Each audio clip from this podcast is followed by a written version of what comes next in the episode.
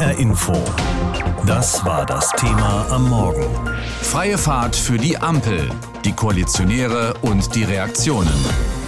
Gestern haben also die drei Bündnispartner ihren Koalitionsvertrag vorgestellt, auf dessen Basis sie die nächsten vier Jahre miteinander regieren wollen. Und sie haben dabei deutlich gemacht, diese 177 Seiten sind mehr als nur der kleinste gemeinsame Nenner der Ampel. Arne Meyer-Fünfinger hat in Berlin beobachtet, wie sich die Parteispitzen dabei präsentiert haben. So stellt sich Olaf Scholz das also in den nächsten vier Jahren vor. Seit an Seit mit den grünen Co-Chefs Annalena Baerbock und Robert Habeck, den zukünftigen FDP-Ministern Christian Lindner und Volker Wissing sowie dem SPD-Führungsduo Saskia Esken und Norbert Walter Borjans geht der bald Kanzler bei Berliner Nieselwetter entschlossen auf eine Wand aus Kameras zu. Einmal hier in die Mitte. Einmal in die Mitte. Ja, super. Einen halben Schritt vor den anderen, so als wolle Scholz schon bei diesem Gruppenfoto zeigen, wer hier bald die Richtlinienkompetenz hat. Alle lächeln, gleich wollen sie drinnen in einer ehemaligen Lagerhalle den 177-seitigen Koalitionsvertrag vorstellen. Die Wände rot-grün-gelb angestrahlt, vor der Bühne das übliche Berliner Gewusel. Fotografen mit schlechter Laune, weil der eine dem anderen vor der Linse steht. In der ersten Reihe sitzen die Verhandlerinnen und Verhandler der drei Parteien. Grünen Fraktionschefin Katrin Göring-Eckardt blickt erschrocken nach links und rechts, als ihr auffällt, dass sie zunächst als einzige begeistert klatscht, während sich Scholz und Co. vor vier weiße Quader postieren. Corona ist nach wie vor nicht besiegt. Leider. Fängt Scholz dann an. Das will so gar nicht zu der halbwegs gelösten Stimmung von eben passen. Einen ständigen Bund-Länder-Krisenstab sowie eine Expertengruppe soll es bald im Kanzleramt geben, kündigt er an. Dann schnauft der SPD-Politiker kurz durch und hebt wieder an. Die Ampel steht. Olaf Scholz ist am Ziel. Vor einem halben Jahr hätte alleine der Gedanke bei so manchem für große Augen gesorgt. Von wegen. Rund um Nikolaus sollten die drei Parteien zustimmen, wird der Deutsche Bundestag den SPD-Politiker zum Nachfolger von Angela Merkel wählen. Mehr Fortschritt wagen, Bündnis für Freiheit, Gerechtigkeit und Nachhaltigkeit. Dieses Motto, das an Willy Brandt erinnert, hat die Ampel gewählt. So steht es jetzt auf dem riesigen Display am Bühnenende. Eine Koalition auf Augenhöhe mit drei Partnern, die ihre Stärken einbringen zum Wohle unseres Landes. Neben Scholz auf der Bühne stehen Annalena Baerbock und Robert Habeck. Sie wohl zukünftige Bundesaußenministerin, er wohl eine Art Superminister für Wirtschaft und Energie. Beide danken für vertrauliche Koalitionsverhandlungen und beide scheinen hier und jetzt schon zeigen zu wollen, wie sie in ihre mutmaßlich neuen Aufgaben hereinwachsen. Wie ein roter Faden zieht sich der Gedanke durch, dass Gegensätze durch eine neue Politik überwunden werden können, am massivsten bei dem Verhältnis zwischen Wohlstand und Wachstum und dem Schutz des Klimas und den natürlichen Ressourcen. Und wir erleben gerade dass wir diese gemeinsame Aufgabe in einer Zeit angehen, wo die Krisen auch um uns herum im direkten Umfeld mitten in Europa schwerer werden. FDP-Chef Christian Lindner hört sich das entspannt, ja fast demütig an. Das ist bemerkenswert. Hat er doch in der letzten Bundestagssitzung vor der Wahl noch die Hände über dem Kopf zusammengeschlagen, als Baerbock da vorne am Rednerpult referierte alles vergessen. Jetzt steht da ein Mann, der mit sich und der Welt zufrieden zu sein scheint und mit einem Platz am Kabinettstisch, an dem bald Olaf Scholz das Sagen hat. Olaf Scholz verfügt über ein inneres Geländer, um aus einer klaren Werthaltung heraus dieses Land nach vorne zu führen. Und deshalb wird Olaf Scholz ein starker Bundeskanzler der Bundesrepublik Deutschland sein. Aufbruch, das ist auf jeden Fall ein Wort, das gerne mal herhalten muss in Titeln von Koalitionsverträgen. Beispiel der letzte der großen Koalition, der hieß ein neuer Aufbruch für Europa, eine neue Dynamik für Deutschland, ein neuer Zusammenhalt für unser Land. Und der davor, ebenfalls GroKo, richtete mit Deutschlands Zukunft gestalten den Blick auch fest nach vorne. Nun also der Ampelvertrag, wie viel Aufbruch verspricht er und wird er das wohl halten? Das sind so wichtige Fragen. Und auch diese hier. Wer der drei Parteien hat sich eigentlich wo durchsetzen können? Da schauen wir jetzt genauer drauf. Klimaschutz und Umwelt. Sowieso eines der größten Themenfelder für die neue Bundesregierung und besonders wichtig als Kernthema für die Grünen. Sie können jetzt bei ihrer Basis unter anderem mit einem früheren Kohleausstieg werben. Möglich soll das ein CO2-Mindestpreis machen und damit eine Art Marktlösung, was der FDP entgegenkommt. Hier musste also keiner zu viel abgeben. Die FDP wahrt ihr Gesicht, die Grünen bekommen den früheren Kohleausstieg. Und Parteichef Robert Habeck kann sagen, wir sind auf 1,5 Grad Fahrt mit diesem Koalitionsvertrag. Und die Grünen bekommen auch noch etwas mehr. Ein Superministerium für Wirtschaft und Klima nämlich. Und alle Gesetze sollen auf die Vereinbarkeit mit den Klimazielen geprüft werden. Der grünen Basis dürfte das auf jeden Fall gefallen. Finanzen. Die FDP hatte sich noch vor der Wahl sehr weit aus dem Fenster gelehnt. Mit uns wird es keine Steuererhöhungen geben, hieß es. Und damit haben sich die Liberalen auch direkt gegen Forderungen der SPD und der Grünen gestellt. Der Koalitionsvertrag zeigt, die FDP hat sich hier durchgesetzt, auch wenn Christian Lindner nicht so ganz zufrieden ist. Steuerliche Entlastungen haben wir jetzt so nicht umsetzen können. Da gab es unterschiedliche Auffassungen. Trotzdem, die Schuldenbremse soll eingehalten werden und von Steuererhöhungen, wie sie SPD und Grüne teilweise wollten, ist im Koalitionsvertrag nichts zu lesen. Beim Thema Finanzen ist die FDP deshalb der große Gewinner. Und nicht zuletzt wird der Herzenswunsch von Parteichef Christian Lindner erfüllt. Er wird aller Voraussicht nach Finanzminister. Rente. Beim Thema Rente hat jeder etwas abbekommen. Das Rentenniveau soll stabil bleiben, eine Kernforderung der SPD. Auch das Renteneintrittsalter soll nicht angehoben werden, was SPD SPD und Grüne in ihren Wahlprogrammen so gefordert haben. Für die FDP springt außerdem eine teilweise Kapitaldeckung für die Rente heraus und die sogenannte Aktienrente als freiwilliger Baustein für die Altersvorsorge. Mindestlohn. Ich bin froh, dass wir miteinander vereinbart haben, den Mindestlohn auf 12 Euro zu erhöhen, wie ich es angekündigt habe. Sagt der zukünftige Kanzler Olaf Scholz. Hier hat sich also klar die SPD durchgesetzt. Die FDP musste das jetzt schlucken. Und durch das Bundesarbeitsministerium sichert sich die SPD auch für die nächsten vier Jahre einen großen Einfluss auf dieses für sie sehr wichtige Thema. Wohnen. Die Mietpreisbremse soll verlängert und verschärft werden. Allerdings, die FDP hatte sich im Vorfeld nicht als besonders großer Anhänger der Mietpreisbremse gezeigt. Hier haben sich also vor allem die Grünen und die SPD durchgesetzt. Die Sozialdemokraten bekommen zudem auch ein eigenes Bauministerium und damit zusätzlichen Gestaltungsspielraum. Im Koalitionsvertrag findet sich in dem Zusammenhang Zusammenhang auch der Plan, 400.000 neue Wohnungen pro Jahr zu bauen, davon 100.000 Sozialwohnungen. Auch eine Forderung der SPD. Fazit, alle können zufrieden sein. Politik lebt von Kompromissen. Und insgesamt wird beim Blick in den Koalitionsvertrag klar, SPD, Grüne und FDP sind aufeinander zugegangen und alle bekommen somit die Argumente, die sie brauchen, um auch ihre Basis zu überzeugen. Das Baby ist auf der Welt und es ist eine Ampel. Der erste Koalitionsvertrag steht. Wer hat sich wo durchgesetzt? Eine Analyse war das aus Berlin von Christopher Jänert. Eines muss man der zukünftigen Ampel-Bundesregierung lassen. Harmonie und Eintracht scheinen sie zu können. Wie auch immer es hinter den Kulissen zugegangen sein mag im letzten Monat, in dem man eben den Koalitionsvertrag geschrieben hat. Nach außen ist davon wenig bis gar nichts gedrungen. Und jetzt ist das Papier also fertig, das die Grundlage sein wird für die erste rot-grün-gelbe Bundesregierung überhaupt. Es gibt viel zu besprechen heute. Das habe ich mit Ursula Münch gemacht, der Direktorin der Akademie für politische Bildung in Tutzing. Und ich habe sie gefragt, am 21. Oktober haben sich die Arbeitsgruppen zurückgezogen und gestern dann haben die Parteispitzen den Koalitionsvertrag vorgestellt. Das ging dann doch alles recht schnell. Hat Sie das überrascht? Also es ist dann erfreulich zumindest gewesen, dass man die Ankündigungen eingehalten hat. Das war ein ehrgeiziger Plan. Es hat mich nicht wirklich überrascht, weil die hatten sich das schon vorher gut überlegt, weil sonst macht man keine solche Ankündigung mit Blick auf Zeitplan. Man hat im Grunde ja auch die eigenen Verhandler damit ein bisschen unter Druck gesetzt. Das war ja auch der Sinn. Und man wollte diszipliniert erscheinen und eine disziplinierte Bundesregierung, eine künftige, die sich an Termine hält, das ist ja schon mal etwas. Die Ampel will eine, Zitat, Koalition des Aufbruchs sein. Das Wording ist auch dementsprechend mehr Fortschritt wagen, steht im Titel des Koalitionsvertrages. Wo sehen Sie denn die Aufbruchssignale? Also die Aufbruchssignale sieht man an ganz unterschiedlichen Stellen dieses Jahr circa 180 Seiten langen Koalitionsvertrages. Da ist auffallend, dass das Thema Klimapolitik sich durch den gesamten Koalitionsvertrag durchzieht, also nicht nur an einer Stelle verortet ist, sondern immer wieder auftaucht. Ebenso das Thema Digitalisierung. Das macht man jetzt nicht zu einem Brennpunktthema an einer Stelle, sondern klar, man will es als Querschnittsthema behandeln.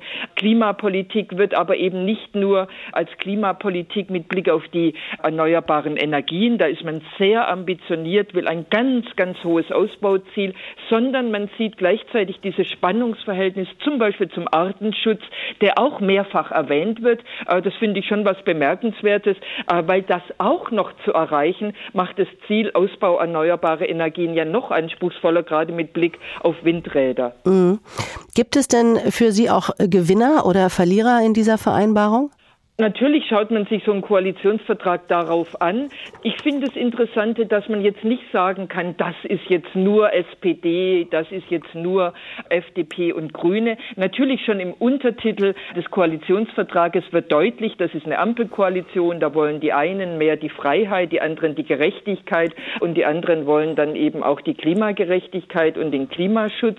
Aber insgesamt würde ich sagen, kann man diesen Koalitionsvertrag nicht darauf einordnen. Das Interessante war gestern bei der Vorstellung des Vertrages, dass man da ja sehr wohlwollend übereinander gesprochen hat. Lindner hat sich dann doch nicht verkneifen können, so ein bisschen sehr wohlwollend und vielleicht sogar schon ein bisschen gönnerisch zu sagen, na ja, SPD und Grüne könnten ja stolz auf das sein, was sie da hinein verhandelt haben. Das hat sich dann so angehört. Wir haben euch auch noch ein bisschen was gelassen. Das lese ich aber so nicht aus dem Koalitionsvertrag heraus. Da ist viel SPD drin, viel soziale Gerechtigkeit und sehr viel anspruchsvolle Zielsetzungen für den Klimapolitik. Nun wissen wir ja noch nicht, wer welches Amt bekommt, aber welche Partei welche Ämter bekommt ja schon irgendwo. Vor allen Dingen das Amt des Finanzministers, da hat sich die FDP durchgesetzt. Das wird ziemlich klar, Christian Lindner. Da mussten die Grünen klein beigeben. Obwohl sie ja bei der Wahl besser als die FDP abgeschnitten haben. Also man musste schon ein paar Tode sterben, oder? Ja, also natürlich, es gibt das Amt des Bundesfinanzministers nur ein einziges Mal. Man hat natürlich sich von vornherein ja darauf auch festgelegt und sicherlich, ich gehe davon aus, dass die SPD und vor allem die Grünen der FDP schon einiges an Zugeständnissen haben machen müssen. Das ist übrigens etwas, was sich durch die Geschichte bundesdeutscher Koalitionen hindurchzieht, zumindest immer dann, wenn die FDP beteiligt war. In früheren Zeiten hat sie meistens mehr Zugeständnisse bekommen, als sie eigentlich Stimmen eingeworben hat, weil sie halt immer der Kanzlermacher war. Also insofern haben wir etwas, was wir schon aus der Vergangenheit kennen. Frau Münch, noch eine Frage zum Schluss. Glauben Sie, dass die Ampel ein längerfristiges Projekt wird oder sind die Konflikte insbesondere zwischen FDP und Grünen eigentlich schon vorprogrammiert und nach vier Jahren war es das? Beides. Also ich glaube, natürlich sind die Konflikte vorprogrammiert, aber diese Konflikte würden in jeder Bundesregierung, egal welcher Farbe, auftreten, weil es um große Themen geht. Also der Anspruch ist da, dass man länger zueinander findet. Schauen wir mal. Ja, dann ging es dann irgendwie doch alles ganz schnell. Seit gestern Nachmittag hat die Ampel das Papier vorgestellt, das die Grundlage ist für die nächsten vier Jahre Regierungsarbeit, der Koalitionsvertrag. Einen Monat hat es gedauert, einen Monat, in dem die Arbeitsgruppen ziemlich geräuschlos gearbeitet haben. Am Nachmittag haben sich dann die Protagonisten plus eine Protagonistin vor die Mikrofone gestellt. Olaf Scholz, Annalena Baerbock, Robert Habeck und Christian Lindner haben da gesprochen. Mehr Fortschritt wagen, Bündnis für Freiheit, Gerechtigkeit und Nachhaltigkeit. Das ist der Titel dieses Vertrages. Das klingt jetzt erstmal so, als hätte sich jede Ampelpartei da ein schönes Substantiv reingeschrieben. Sabine Henkel in Berlin habe ich gefragt, das ist ein schöner Titel. Ja, man hat viel vor. Du hast den Vertrag schon ein wenig studiert. Kann der das halten, was man verspricht? Ja, es gibt viele Fortschrittsworte. Der Vertrag wimmelt nahezu von Worten wie Fortschritt, Innovation, Modernisierung und so weiter. Aber was das bedeutet, wie das erreicht werden soll, da bleibt es an einigen Stellen dann doch noch ein bisschen vage. Da fehlt das konkrete Digitalisierung, etwa flächendeckender Glasfaserausbau. Ja, aber wie denn? Und das wollte die GroKo auch schon und hat es nicht geschafft. Also die Ministerien äh, sind jetzt gefragt, die Minister und die Ministerinnen, die müssen dann zeigen in ihren Gesetzen, ob sie tatsächlich den Fortschritt wagen und das Ganze auch umsetzen umsetzen. Und das ist ja schon die nächste Frage. Wer wird eigentlich was? Welche Partei kriegt welchen Ministerposten? Ja, die SPD hat sich einige wichtige Ministerien gesichert. Innen zum Beispiel, das hatte sie erst einmal in der Geschichte, da war das Otto Schily. Außerdem bekommt sie das Arbeitsministerium, Verteidigung und auch ein ganz neu geschaffenes Bauministerium. Die Grünen werden ein Superministerium übernehmen aus Wirtschaft und Klima. Umwelt gibt es nochmal extra in einem Ministerium. Außen geht an die Grünen und auch das Familienministerium und die Landwirtschaft. Und nicht, und das ist eine Überraschung, das Verkehrsministerium. Das nimmt nämlich die FDP zusätzlich zu Finanzen, Bildung und Justiz. Auch wenn das gestern natürlich noch nicht das Thema war, wie konkret das Personal aussieht für diese Ministerposten, ein bisschen spekulieren wollen wir schon heute Morgen. Also ich sag mal, wer gesetzt ist. Olaf Scholz wird Kanzler und sonst, wer wird was? Ja, es ist alles noch nicht so richtig raus. Die FDP hat das als einzige Partei bisher öffentlich auch entschieden mit dem Vorstand. Also Lindner wird Finanzminister. Sein großer Wunsch geht in Erfüllung. Das Justizministerium übernimmt Marco Buschmann. Bildungsministerin wird Bettina Stark-Watzinger und Verkehrsminister wird ebenfalls ein Mann aus der FDP, Marco Buschmann. So, das sind jetzt drei Männer und eine Frau. Und jetzt müssen SPD und Grüne gucken, wie sie das paritätisch besetzt kriegen, denn das ist ja das Versprechen von Olaf Scholz. Er wird Kanzler. Das steht bei der SPD bisher fest. Vermutlich Heil Arbeitsminister. Sonst ist alles offen. Und bei den Grünen ist zu vermuten, dass Habeck das Superministerium aus Wirtschaft und Klima bekommt und Annalena Baerbock Außenministerin wird. Sabine, ein Satz aus dem Vertrag, den fand ich gestern ganz spannend. Im Kabinett werden Entscheidungen einvernehmlich getroffen, kein Koalitionspartner wird überstimmt. Ich weiß jetzt nicht, wie man das im Kabinett Merkel gehalten hat, aber ist es ein neuer Ton, ein neues Miteinander? Wie bewertest du das? Ich würde sagen, es ist eine Betonung, denn eigentlich ist es immer üblich, dass im Kabinett einstimmig beschlossen wird. Die Gesetzesvorschläge werden ja vorher, bevor sie dort abgestimmt werden, schon durch die betroffenen Ministerien gegeben und dann wird nochmal umgeschrieben, bis es passt, bis alle einverstanden sind. Der Kanzleramtsminister vermittelt dann und wenn das im Kabinett vorgelegt wird, dann gibt es üblicherweise keine Kontroverse mehr. Aber dennoch, das extra im Koalitionsvertrag rauszustellen, betont diesen neuen Geist oder soll es betonen, dieser Regierung und sie wollen auf Augenhöhe mit allen dreien regieren. Zum Schluss noch, äh, der Vertrag ist jetzt fertig, muss jetzt aber erst mal rumgereicht werden. Wie geht's weiter? Bei den Grünen ist es so, dass alle äh, Mitglieder abstimmen müssen. Das wird zehn Tage dauern. Bei SPD und FDP machen das Parteitage. Und wenn da alle Zustimmung vorliegt, dann kann Olaf Scholz um Nikolaus herum als Kanzler vereidigt werden und die Minister und Ministerinnen ebenfalls. Also nicht als Kanzler natürlich, sondern in ihren Ämtern. Und wie fallen eigentlich so die Meinungen aus zum neuen Koalitionsvertrag? HR Info Medienschau Nikolas Buschlüter aus der H-Info Politikredaktion. Wie kommt denn der neue Koalitionsvertrag in den Kommentaren heute Morgen weg? Also ich habe viele Kommentare gelesen, die den Vertrag und den Auftritt der Ampelparteien positiv bewertet haben gestern, gerade vor dem Hintergrund, dass die Pandemie doch einen ziemlichen Schatten auf diesen Start der Ampel werfe. Die Frankfurter Rundschau findet aber, Olaf Scholz sei gestern wieder einmal ziemlich unsichtbar geblieben und habe rein gar nichts beigetragen, ähnlich wie schon während der Koalitionsverhandlungen. Aber diese leise Art, die könne auch gut sein, findet die Frankfurter Rundschau, denn in der dynamischen Situation, in der Fachgruppen mit hunderten Expertinnen und Experten um Kompromisse ringen, muss nicht jeder Zwischenstand nach außen getragen werden, um am Ende revidiert zu werden. Herausgekommen ist eine erstaunliche Einigkeit im Gesellschaftsbild. Geregelte Einwanderung, Legalisierung von Cannabis, Wahlrecht ab 16. Das sind nur einige Themen, die unter einer Unionsführung undenkbar schienen. Thomas Baumann vom Rundfunk Berlin-Brandenburg, der sagte gestern in den ARD-Tagesthemen, der konstruktive Stil der Koalitionsgespräche lasse hoffen, dass die Ampel mehr gestalten als verwalten werde. Und weiter. Eine Milliarde Corona-Bonus für Pflegekräfte, höchste Zeit. Die Erhöhung des Mindestlohns auf 12 Euro, längst überfällig. Und 400.000 neue Wohnungen pro Jahr, ein Viertel davon öffentlich gefördert, endlich. Soweit Thomas Baumann vom RBB. Kritischer dagegen die Frankfurter Allgemeine Zeitung, die erstmal von einem revolutionären Programm spricht, aber dann, Zitat, ja, mit einer Jamaika-Regierung hätte der Koalitionsvertrag mit Sicherheit nicht völlig anders ausgesehen.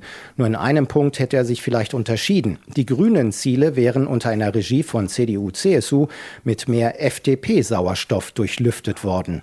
So aber atmet das Programm viel SPD-Kohlendioxid, das schon dafür verantwortlich war, dass mehr Demokratie in Wahrheit mehr Lenkung bedeutete. Soweit die FAZ. Wer Minister oder Ministerin werden soll, das wurde gestern eigentlich nur bei der FDP klar. In den anderen Parteien sollen die Namen erst nächste Woche feststellen. Was sagen die Medien denn zu den Personalien? Also das Handelsblatt aus Düsseldorf, das macht sich fast schon Sorgen um FDP-Chef Christian Lindner. Auf den käme als künftiger Finanzminister ein mörderisches Arbeitspensum zu mit Begehrlichkeiten von allen Seiten. Und er müsse ja dann auch erklären, wie man all die teuren Projekte finanzieren wolle, die die Ampel vorhat. Das wurde ja gestern nicht näher ausgeführt. Zitat Handelsblatt. Die Kosten für den Klimaschutz wird man nicht vollständig den Bürgern und Unternehmern aufdrücken können. Hier muss es Entlastungen an anderer Stelle geben. Im Koalitionsvertrag finden sich noch keine finanzpolitischen Zumutungen. Doch das heißt nichts. Diese werden kommen. Die Offenbach Post sagt zu einer möglichen Außenministerin Annalena Baerbock, es wird dennoch spannend zu beobachten, ob Baerbock es angesichts der pazifistischen Neigungen der Grünen schafft, den von ihr so oft geforderten Nachdruck gegenüber China und Russland auch wirklich zu zeigen, gemäß ihrem außenpolitischen Mantra aus dem Wahlkampf, man darf sich nicht wegducken. Und die Allgemeine Zeitung aus Mainz, die schlägt wieder den Bogen zurück zur Pandemie und findet, Jetzt ist allerdings erstmal Corona-Krisenmanagement angesagt. Hier müssen die Neuen beweisen, dass sie es können. Sonst verliert dieser Anfang rasch seinen Reiz. HR Info. Das Thema. Wer es hört, hat mehr zu sagen.